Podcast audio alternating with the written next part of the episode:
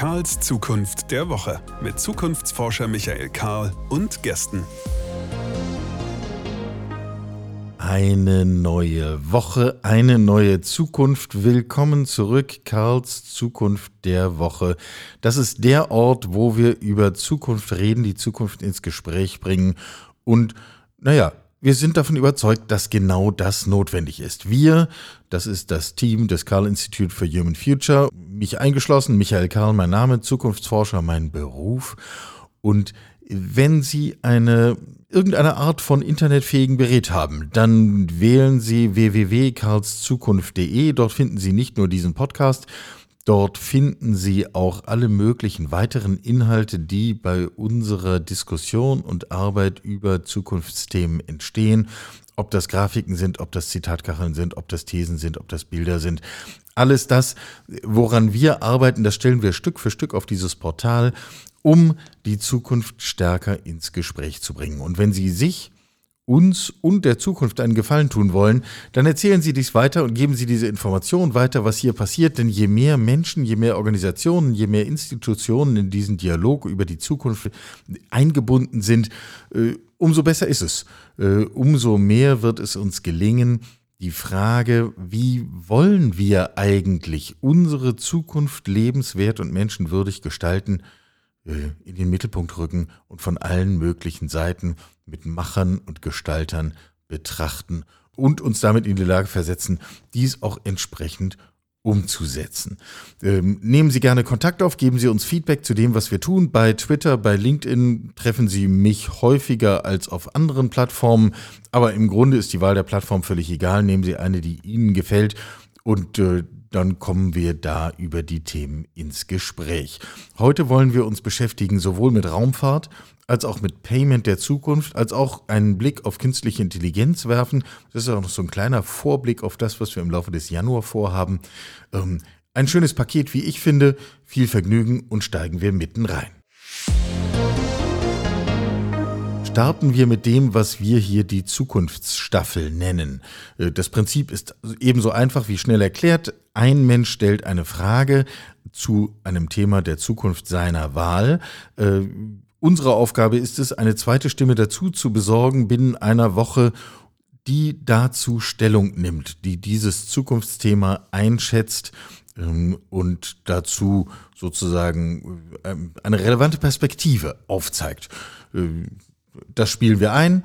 Und die Regel ist immer, wer die Antwort gibt, der darf die nächste Frage stellen. Und so wird aus dem Ganzen eine Staffel, weil wir das Holz sozusagen von einem zum nächsten weitergeben. In der vergangenen Woche hatte uns der geschätzte Kollege Axel Kahl folgende Frage aufgegeben. Jo, Servus, ich bin Axel Kahl aus Leipzig. Arbeite vielleicht ganz konservativ ähm, ja, für eine Bank der Held meiner Jugend war Captain Jean-Luc Picard von der USS Enterprise, Stichwort Star Trek. Und seitdem fasziniert mich dieser Gedanke, dass die Menschheit zu fernen Welten reisen kann, zu anderen Planeten und so weiter.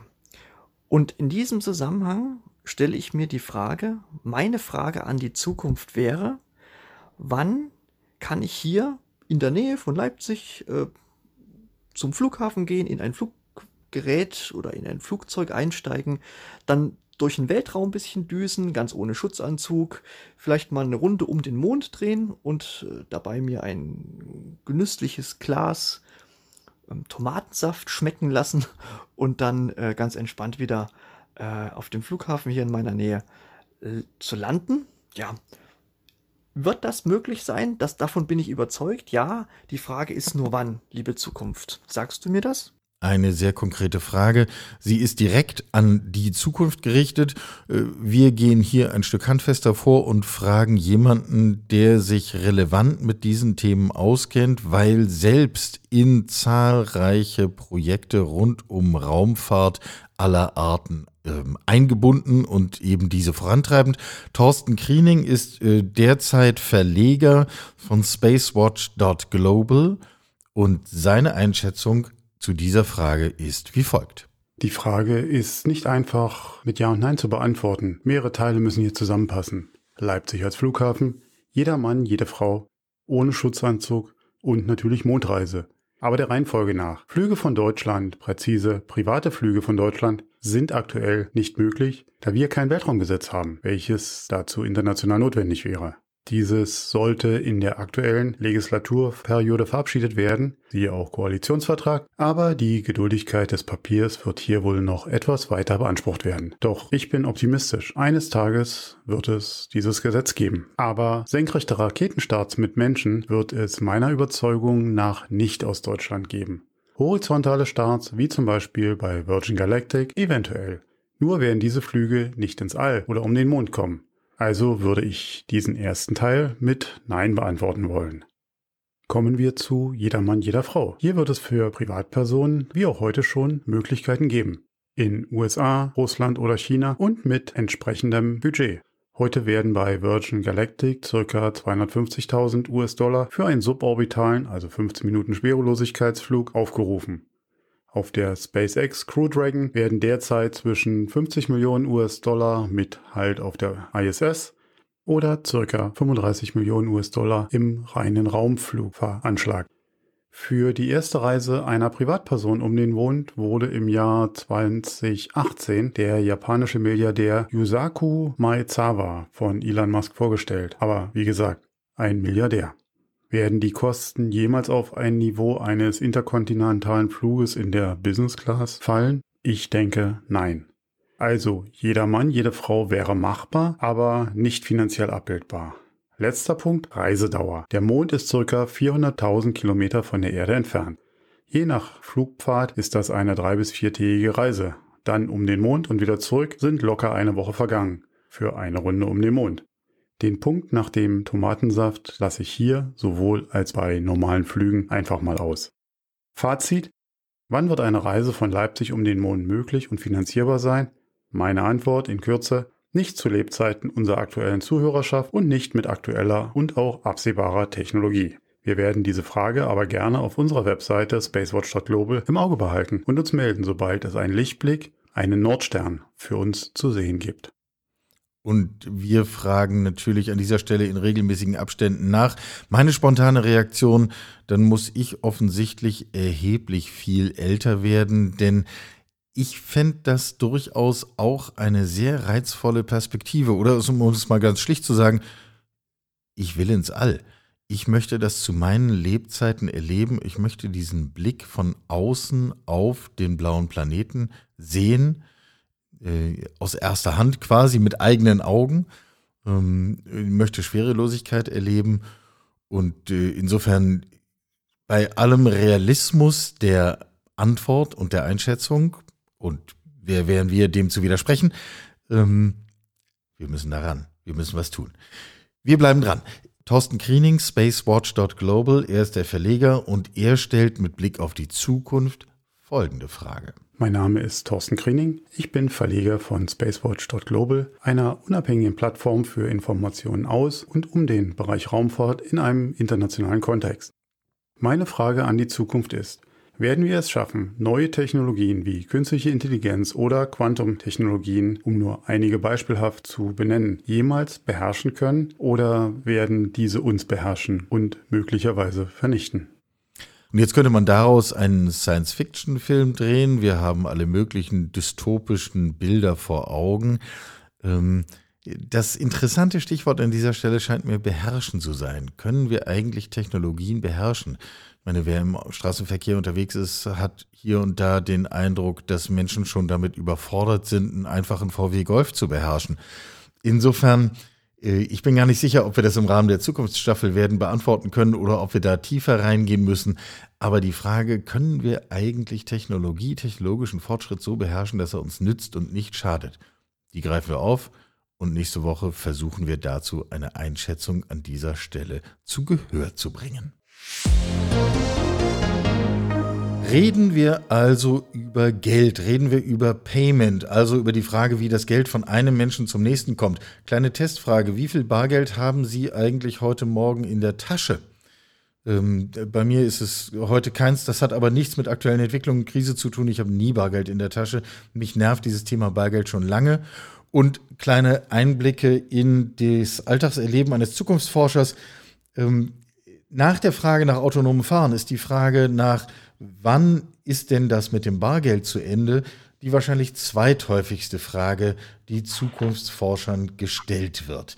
Ähm, wir erleben im Zuge der Pandemie fraglos eine große Veränderung hin zu kontaktlosem Bezahlen, hin zu einer ganz anderen Akzeptanz von anderen, eben nicht bargeldbasierten Bezahlvorgängen.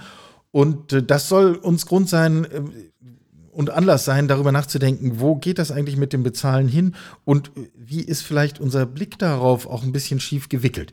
Ich möchte das diskutieren mit äh, Eric W. Pitts. Eric ist äh, Payment-Experte mit einem starken Hang zu Themen rund um Technologie und Blockchain und was nicht da alles dranhängt. Ich habe schon eine ganze Menge zum Thema Payment der Zukunft von ihm gelernt und das vertiefen wir jetzt einfach gemeinsam. Hallo Eric, toll, dass du mit dabei bist. Hallo Michael, danke, dass ich dabei sein kann. Lass, lass mal direkt einsteigen. Ähm, ja. Jeder kleine Bäcker hat auf einmal die Möglichkeit, dass ich da mit der Karte auch 1,50 Euro bezahlen kann. Ist das jetzt eigentlich eine Kleinigkeit oder fängt hier schon sowas wie Zukunft von Bezahlsystemen an mit solchen Schritten?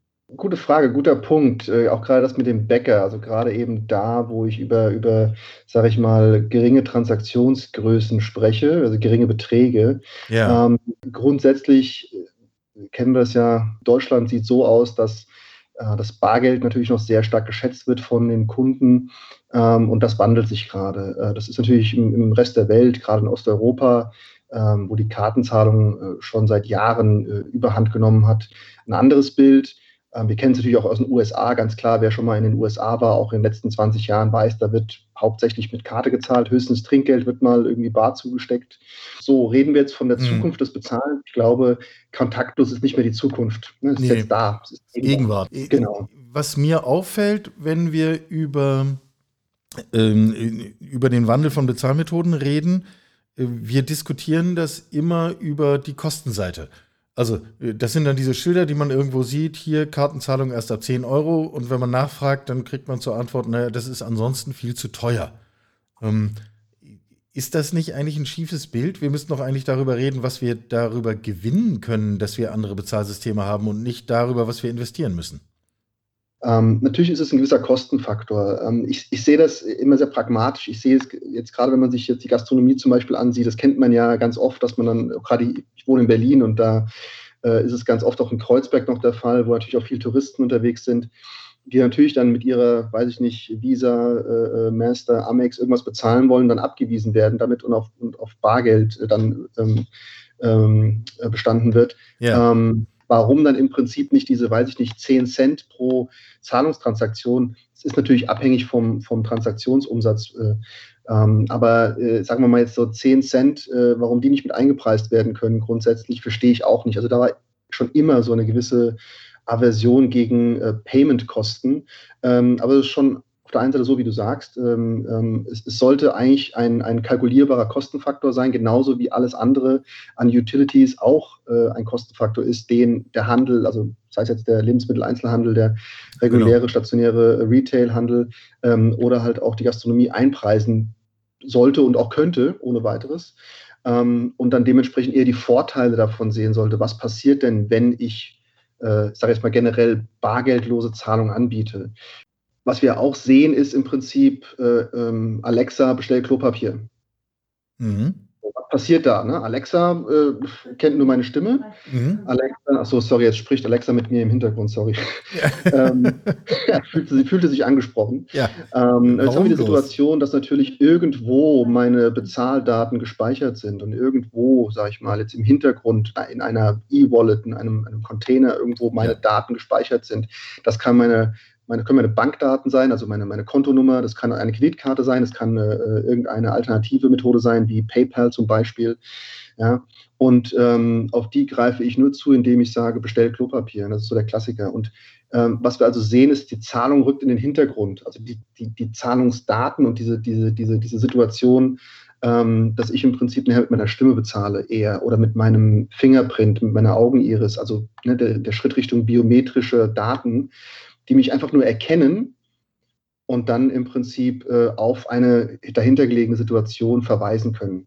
Ja, ja so. und das ist da ja aber doch das beste Beispiel. Äh, das ist doch aber jetzt im Grunde genauso wie wir auch diese Bilder von diesen äh, Amazon-Geschäften in den USA kennen, äh, die es ja zumindest im Probebetrieb gibt. Äh, ich gehe rein, werde beim Reingehen äh, durch mein digitales Device erkannt und dann kann ich einfach irgendwas aus dem Regal nehmen, gehe einfach wieder raus und das, mit dem ganzen Bezahlen habe ich nichts zu tun. Das ist die Käuferseite. Möglichst einfach, möglichst geräuschlos. Ich will eigentlich gar nichts mehr anfassen. Genau. Äh, muss irgendwie automatisch gehen. Äh, mich interessiert die andere Seite. Ähm, was habe ich eigentlich als Anbieter, als Verkäufer, als Gastronom davon, äh, wenn ich ein geeignetes ähm, Bezahlsystem auswähle? Ich, das müsste für mich doch ein Schlüssel dafür sein, jede Menge Daten zu bekommen. Genau, das ist eigentlich ein guter Punkt mit den, mit den Daten, genau. Also, und vor allem dann, was, was, was mache ich mit diesen Daten? Also bin ich mir darüber bewusst, welche Daten ich äh, einsammeln kann, die ich erhalten kann, auch, auch in den Payment-Daten an sich. Ja. Ich habe ja im Prinzip meine Warenwirtschaft, ich habe die Bezahlung, ich habe auch dann bei den Karten, kann ich auch in den, äh, anhand der Kartennummer, die ich erhalte, oder ein Teil dieser Kartennummer, die ich erhalte, kann ich auch sehen, welche Art von Karte das war. War das eine, weiß ich nicht, äh, American Express Centurion oder war das eine äh, 1822 Knacksclub äh, äh, von der Frankfurter Sparkasse? Und dann weiß ich auch dementsprechend mehr über die Bonität des Kunden Bescheid etc. Genau. Ähm, grundsätzlich fangen wir erstmal an mit den, mit den, mit den, mit den Vorteilen. Ähm, und auch das ist dann im Prinzip etwas, was diese ganze, das ganze Thema Kosten relativiert. Ja? Ja. Wie gesagt, die sind auf der einen Seite nicht mehr so hoch und sollten ja einpreisbar sein. So, welchen Gegenwert, welchen Mehrwert habe ich? Also ich habe auf, auf der einen Seite erstmal natürlich die größtmögliche Bandbreite an Kunden, die ich ansprechen kann. Na, das heißt also, heutzutage, wie gesagt, wissen wir, jeder hat eine, eine, eine, eine, eine, eine Bezahlkarte einstecken. Ähm, ich kann natürlich dementsprechend äh, sagen wir mal, im Handel oder auch, ich sehe es ganz oft auch im Restaurant, ne, äh, mehr Umsatz ermöglichen. Ne, gepaart mit gutem Service, ge gepaart mit, mit aktivem, proaktivem Vorgehen, kann ich meinen Umsatz steigern, indem ich dementsprechend, sage ich mal, mehr anbiete oder ein höherpreisiges äh, anbiete. Der Kunde, und es gibt, da gibt es auch diverse Statistiken und, und, und so weiter, Studien, ist äh, bereit, mehr Geld auszugeben, wenn er mit Karte zahlt. Und das ist jetzt natürlich ganz einfach. Wenn ich nur 50 Euro bar einstecken habe, kann ich auch nicht mehr eingeben. Mhm. Verhalte mich dementsprechend auch anders. Ja. Wenn ich jetzt aber weiß, ich zahle mit Karte und auch dann äh, natürlich darauf hingewiesen werde vorher, ja, was ja auch niemals passiert in, in, in, in, Lokalen. Was eher passiert, ist, dass dann after the fact, nachdem ich großartig gespeist und, und, und getrunken habe, dann äh, äh die, weiß ich nicht, hohe äh, Restaurantrechnung auf dem Tisch liegt und ich dann erst erfahre, ach so, wir nehmen übrigens keine Karten. Ich glaube, ja. das, hat schon jeder, das hat schon jeder erlebt. Was noch mhm. keiner erlebt hat, ist, dass im Prinzip man vorher äh, darauf vorbereitet wurde. Wir nehmen auch Karten, das heißt, wir nehmen alles äh, äh, an Karten. Ähm, ähm, Organisationen, die da, die da möglich sind. Das heißt, sie können also ganz in Ruhe aussuchen und äh, ähm, ne, also kann es dementsprechend äh, in einer gewisser Weise anpreisen. Das ähm, entspannt natürlich dann den Kunden und sorgt dafür, auch mit sag ich mal, kontinuierlicher aktiver Ansprache, dass er mehr konsumiert. Ja, ja. Das, kann, das kann ich genauso auf den Handel umsetzen und auf andere Situationen. So, wie gesagt, welche Informationen erhalte ich ja, von ähm, dadurch? Das ist natürlich immer alles gepaart auch mit, dem, mit, der, mit der Kassensituation. Also welche, welche Kasse, welche Verknüpfung zu meiner Warenwirtschaft etc. habe ich und kann dann dementsprechend, wie ich schon eingangs angedeutet hatte, anhand ähm, Teilen der Kartennummer, die sogenannte Bin-Range, kann ich erkennen, was für ein Typ Karte ist das. Ähm, ich kann natürlich den, die Karte wiedererkennen in meinem System, kann dementsprechend auch auswerten, wie oft hat diese Person eingekauft. Ähm, das bedeutet natürlich auch, dass ich äh, meinen stationären Bereich mit meinem, sei es jetzt äh, E-Commerce-Bereich verbinde. Also wenn ich irgendwo noch einen Online-Shop habe, dass ich auch da einfach sehe, ja, wie oft war der Kunde schon bei mir. Ich weiß selbst aus meiner Warenwirtschaft, was er gekauft hat. Ähm, ich kann dementsprechend auch natürlich in seinem Kaufvorgang schon erkennen, was er alles angeklickt hat, in seinen Warenkorb übernommen hat und wieder rausgenommen hat. Das heißt, auch da kann ich ihn dann, sei es per E-Mail, sei es wenn er vor Ort in mein Geschäft kommt, darauf ansprechen, ob er es denn nicht mal anprobieren möchte. Ich hätte gesehen, er hat es online mal äh, ausgewählt gehabt, ob er es hier anprobieren möchte, ob er es anfassen möchte, Haptik. Ne? Also alles, was uns ja im Prinzip dann ähm, diesem, diesem, diesem Reiz aussetzt, nachher dann auch, was, auch, was, auch etwas zu kaufen. Ähm, das heißt also, es geht jetzt nicht nur rein um Payment-Daten, sondern mhm. muss ich generell ansehen, welche Daten erhalte ich und wie kann ich die miteinander, wie kann ich die miteinander verknüpfen und dann dementsprechend die Resultate daraus erhalten, die ich umgesetzt, um, umsetzen kann in der Kundenansprache.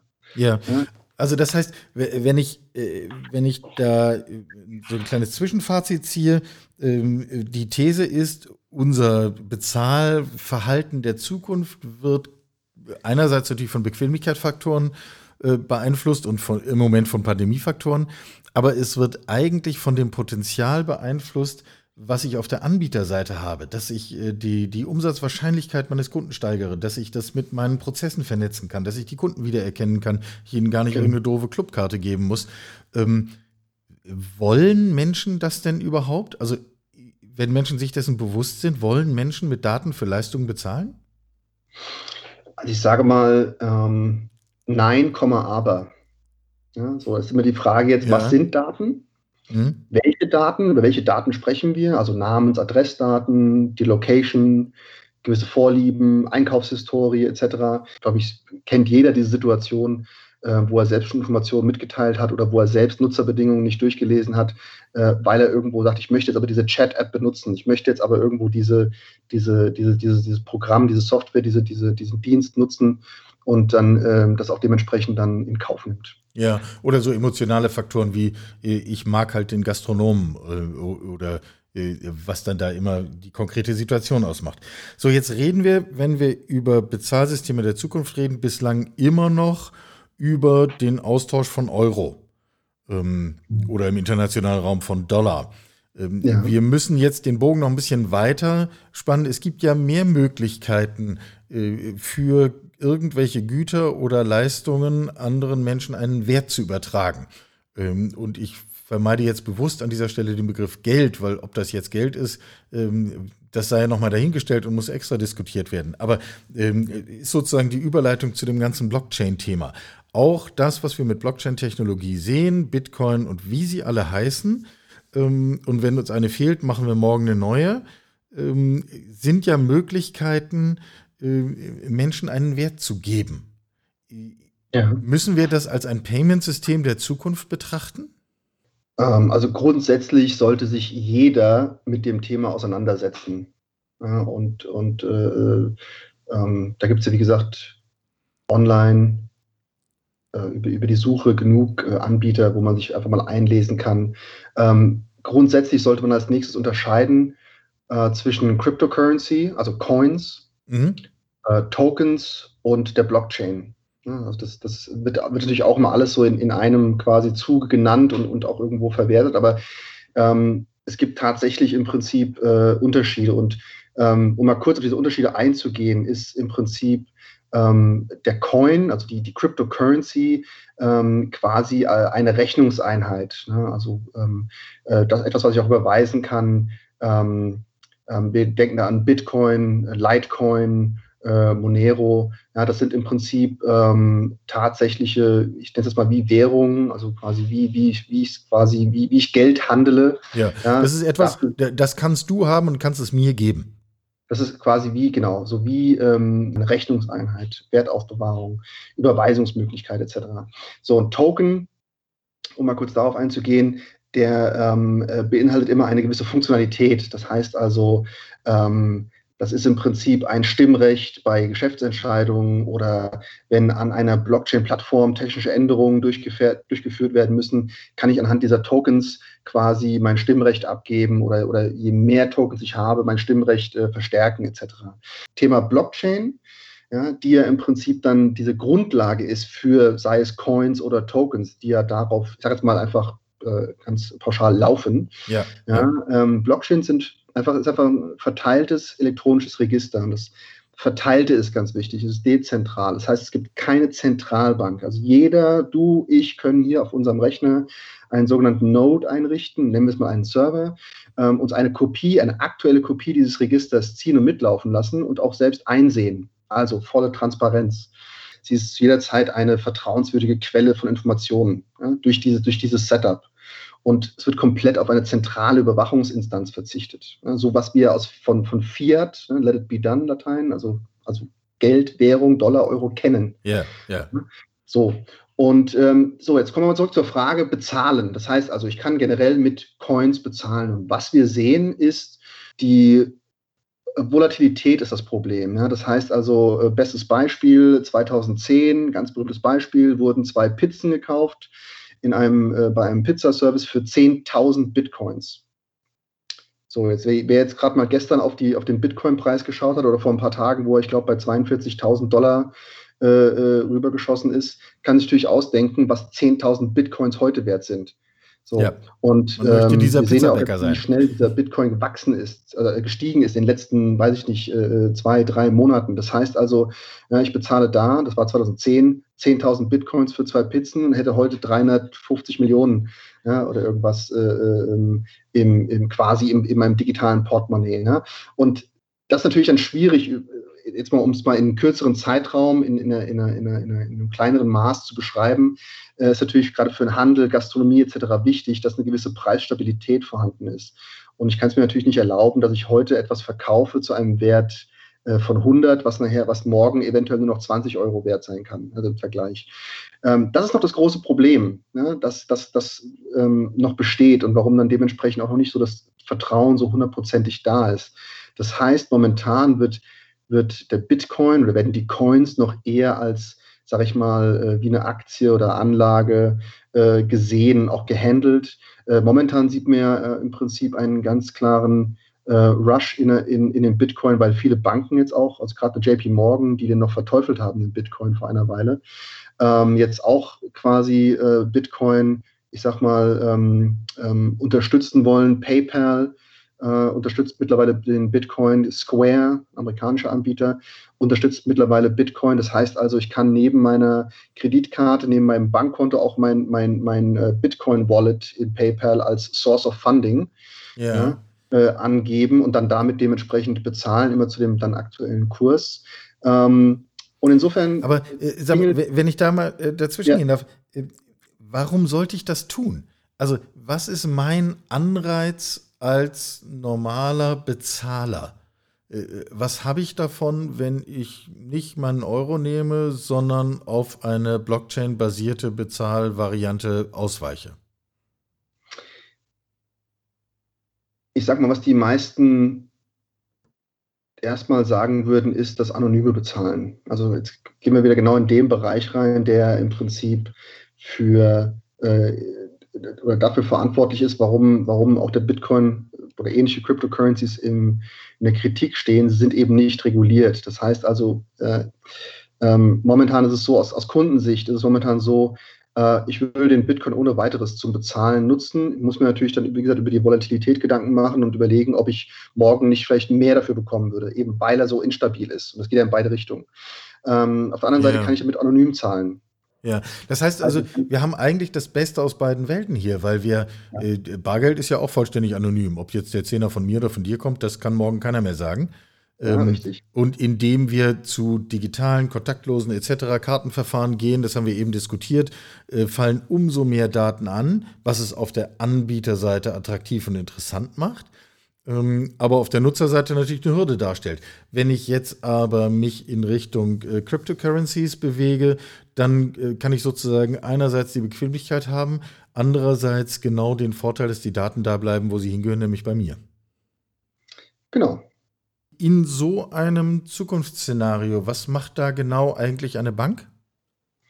Ja, im besten Fall gar nichts mehr. Das ist ja genau der Punkt. Ich kann im Prinzip die Bank äh, und also dieses, also das Bankensystem, wie wir es kennen, ähm, eigentlich komplett äh, außen vor lassen, weil ich ja. Also du sagst äh, im besten Fall, das äh, wird jemand, der bei einer Bank arbeitet, möglicherweise anders einschätzen. Ja, natürlich. Also deswegen sieht man jetzt auch, wie die Banken ja sich damit beschäftigen, auch über eigene Blockchains nachdenken, eigene Coins nachdenken etc. Man sieht es bei, bei Facebook mit Libra, also man sieht es auch bei generell anderen, äh, äh, ähm, wie hast du es genannt, Digitalanbietern, ja, äh, Amazon, Google etc. Jeder, jeder denkt darüber nach, wie er im Prinzip ähm, auf, diesen, auf diesen Zug mit aufspringt. Aber grundsätzlich haben wir das Bankensystem. Ähm, ich brauche eine Banklizenz ähm, ne, gemäß Regulierung, dann bin ich kontoführendes Institut. So, wenn aber jetzt ich, wie ich gerade beschrieben habe, meine eigene Wallet habe, meine eigene Cryptocurrency Wallet mit meinen, und ich habe, ich bin der Herr über meine eigenen Private Keys, also meine, meine quasi Ziffernfolgen, Schlüssel zu meinen yeah. Wallets. Ja pro, je Cryptocurrency brauche ich eine eigene Wallet sozusagen, also einen eigenen Container. ähm, da brauche ich keine Bank, weil ich tausche ja den, den, bleiben wir mal beim Bitcoin, ich tausche den Bitcoin ja als in, in einem, in einem Peer-to-Peer-Verfahren aus. Ne? Also ich sende dir direkt Bitcoin. Da ist kein Mittelsmann mehr dazwischen. Das heißt, da ist auch niemand, der mir irgendeine Gebühr, Zinsen oder irgendwas ähm, abverlangen soll. Und es ist vor allem sofort. Ja, also ich muss auch nicht irgendwie äh, eine, eine gewisse, einen gewissen Zeitraum warten, bis mhm. jemand noch irgendwo mit dem Geld arbeitet, um es dann dir auszuzahlen. Ähm, so, und das Ganze natürlich unter uns. Ne? So, da, da, ist keine, da ist kein, kein Know-how auf irgendeiner dritten Seite vorhanden. Ja. Und insofern Banken, also die Bank ist letztendlich eine Banklizenz nach Regulierung. Dementsprechend kann sie, kann sie Content führen, ja, dementsprechend natürlich die ganzen ähm, Geschäfte ausführen, die wir so kennen, ähm, mit, denen, mit denen sie Geld verdienen ähm, und dient zur Aufbewahrung von Fiat, also von, von, von regulärer Währung. So, und damit erklärt sich, wenn ich, wenn ich, wenn ich mit Crypto, wenn ich ein, eine, eine, eine, ähm, ein Ökosystem aufstellen kann, was sich nur äh, auf Cryptocurrency stützt und, und in der Blockchain lebt, habe ich damit die Banken ausgeschlossen. Wann sind solche äh, Cryptocurrency-basierten Systeme so einfach handhabbar, wie sagen wir mal Apple Pay das heute ist? Also das ist ein guter Punkt. Das ist eigentlich, das ist eigentlich ein guter Vergleich, weil Apple Pay, also ich, es gibt noch genug ähm, äh, Menschen, die nicht wissen, was Apple Pay genau macht und tut. Aber es ist im Prinzip relativ simpel, äh, es einfach mal einzustellen. Also meine, ich nehme meine Karte, füge sie Apple Pay hinzu und dann kann ich die überall da dran halten, wo das kontaktlos Zeichen ist. Also das, genau. das sind so drei Schritte schnell zusammengefasst. Wobei die meisten natürlich noch nicht die, die Details und Feinheiten wissen. Aber das ist eigentlich der, genau der Punkt, den du ja hinaus willst. Also wann ist es soweit nutzbar ohne dass natürlich jetzt jeder unbedingt genau verstehen muss, äh, was, da, was da passiert. Ähm, und das ist genau der Weg, den es gehen muss. Ne? Das ist genau der Weg, den es gehen muss. Es muss natürlich noch mehr diskutiert werden in der Öffentlichkeit. Also wir brauchen natürlich noch mehr Podcasts wie diesen.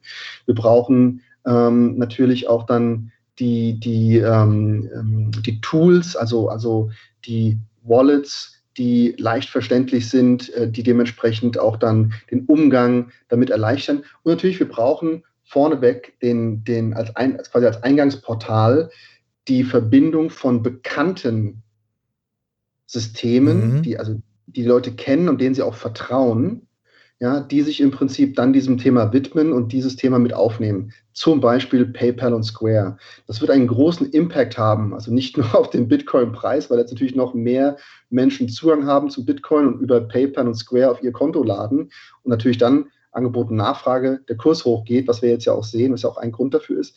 Aber grundsätzlich werden natürlich jetzt mehr Menschen, wenn ich überlege, wie viele Nutzer PayPal und auch eine Square hat, ja, haben, die damit in Kontakt kommen, die sehen, oh, es beißt gar nicht. Ja. ja und dementsprechend dann ähm, es, es mehr zur Normalität werden wird. So, und dann ist natürlich der nächste Step, dass dann weitere Anbieter, Anbieter dazukommen, die, die das Handling vereinfachen. Aber auch da haben wir mittlerweile mit der Change-App, mit Crypto.com etc äh, sehr intuitive Apps, die das, sage ich mal, Handling von, von Cryptocurrency gepaart mit einer, sage ich mal, Kreditkarte, die ich dann damit auch nutzen kann, auch schon so weit vorangetrieben haben, dass einfach jetzt wir, wir sag ich mal, diesen Moment abwarten müssen, bis immer mehr Menschen sich damit beschäftigen, sich damit, sich daran akklimatisieren und äh, die Nutzung quasi verbreitert. Weil was passiert denn dann? Dann unterhalte ich mich mit meinen Freunden, in meinem Freundeskreis, im Verwandtenkreis etc. über dieses Thema. Ähm, es wird ein gängiges Thema, ähm, genauso wie auch jetzt ja alle momentan wieder Aktionäre sind und, und sich tagelang äh, bei jedem Treffen über Aktien und die neuesten Aktientipps unterhalten. Und genau das brauchen wir auch, diese offene Diskussion über Cryptocurrency. Und dann ähm, wird es da zum Durchbruch kommen. Aber das dauert natürlich noch, ich denke mal, mehrere Jahre. Okay, mehrere Jahre ähm, ist ja mal eine Perspektive. Das übersetze ich jetzt mal als im Verlauf der 20er Jahre, korrekt? Definitiv, definitiv. Okay. Also so, so schnell, wie wir voranschreiten in der Entwicklung der technischen, denke ich da auf jeden Fall, dass wir, dass wir das dann sehen werden. Und es geht ja um die Masse, ähm, damit es äh, noch mehr Fahrt aufnimmt. Eric, tausend Dank. Wir haben hier in diesem Podcast immer wieder mal so Themen, wo ich das Gefühl habe, ähm, wir haben jetzt im Grunde einen Einstieg in das Thema geschafft und wir werden in regelmäßig, unregelmäßigen Zeitpunkten immer wieder mal draufschauen müssen, um zu gucken, wie sich eigentlich die Entwicklung weiter vollzieht ähm, und ob die Prognose, die wir aufgestellt haben, im Laufe der 20er Jahre kommen wir zu einem massenhaften Einsatz von, von Cryptocurrency auch im alltäglichen Bezahlen. ähm, ob sich die eigentlich als eine sinnvolle Prognose herausstellt, um nicht das große Wort bewahrheitet zu sagen. Ähm, ich hoffe, du hast Lust dazu. Ich hätte auf jeden Fall weiterhin Lust dazu. Ich danke dir herzlich. Sehr gerne. Danke, Michael.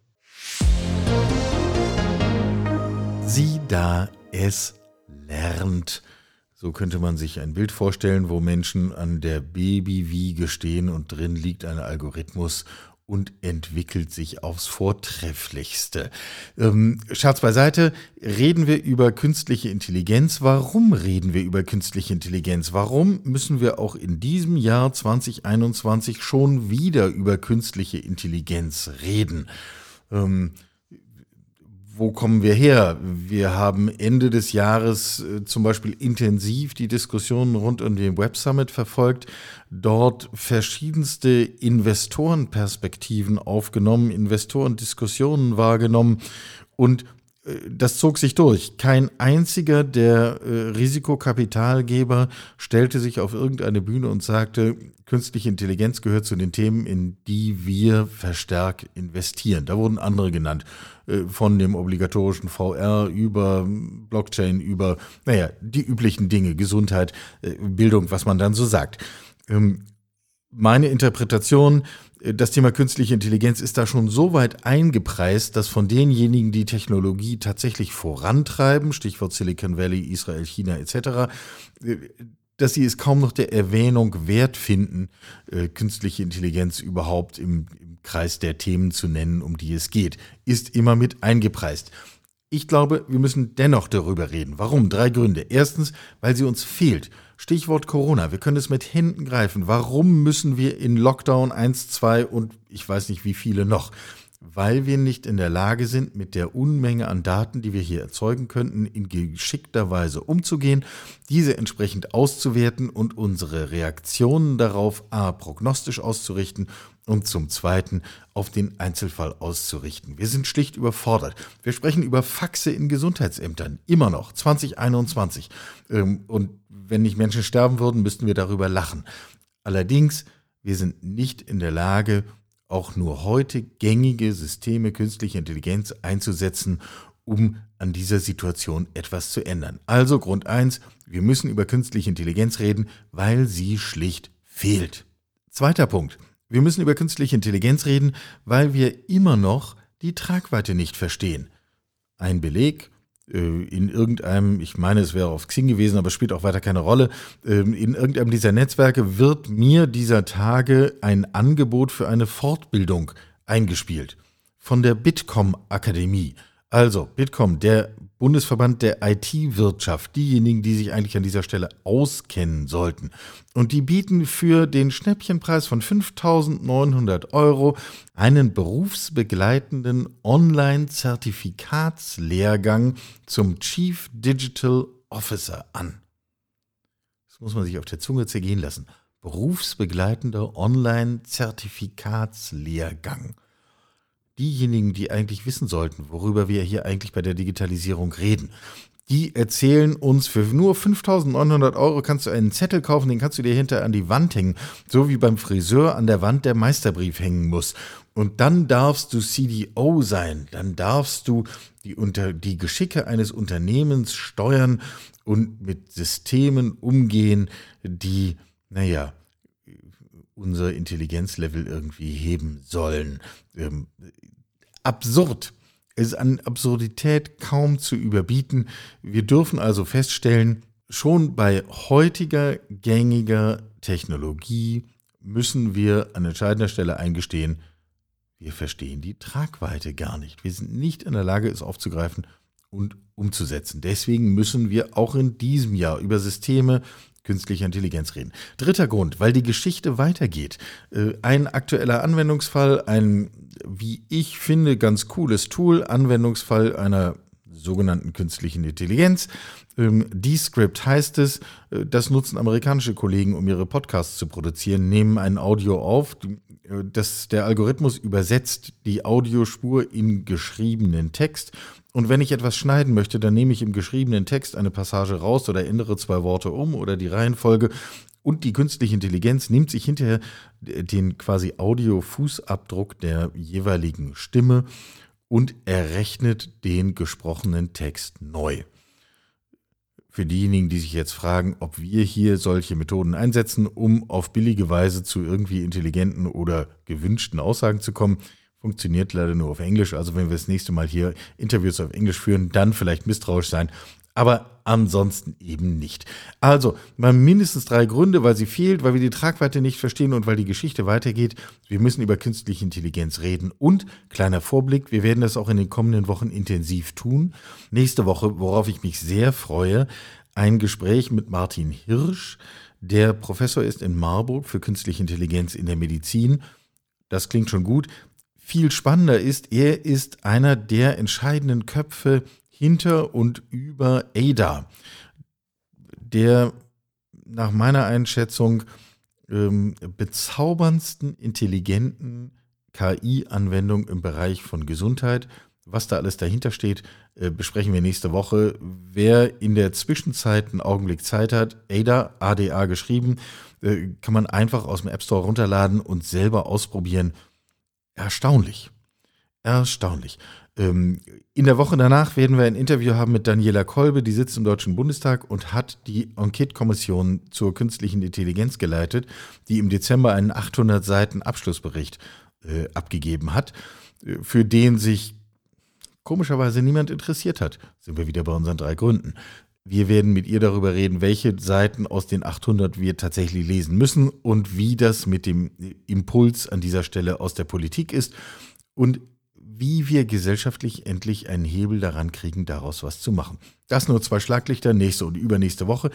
Das Gespräch geht ohnehin weiter und äh, wir bleiben auch hier am Thema dran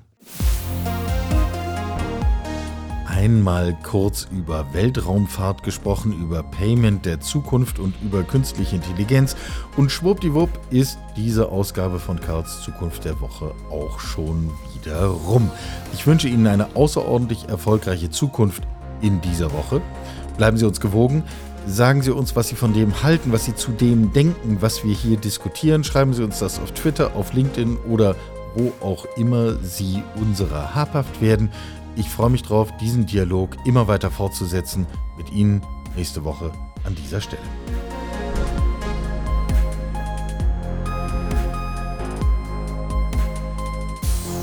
Sie hörten Karls Zukunft der Woche, ein Podcast aus dem Karl Institute for Human Future.